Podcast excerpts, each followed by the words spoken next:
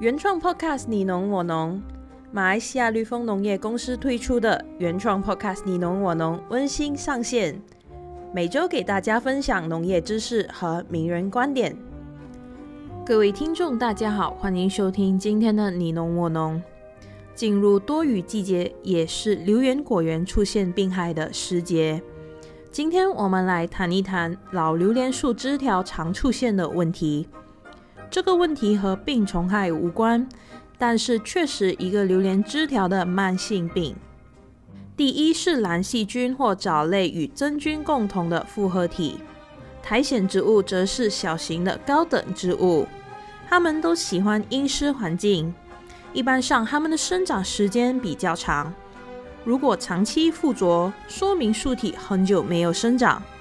很多果园在催花时会高频率的使用高浓度水溶肥施打叶面，经过长期的操作下来，叶面肥容易累积到树干的上半部，加上阳光照射，部分开裂的树皮变成了储存养分的地带，造成地衣和苔藓等作物附着生长，是遭受慢性病入侵的第一阶段。常见的入侵植物，俗称的包石莲，是属于水龙骨科的一种蕨类。它的根系发达旺盛，它通常喜欢附生在已经遭遇到苔藓或地衣着生的树干，严重时影响树干无法开出花苞，还带来减产的威胁。被严重侵入的树干，影响叶片的光合作用。给榴莲带来慢性的致命伤害。这种蕨类植物叶片呈现硬币大小，爬满树干，也就是大马农友常说的五分一角。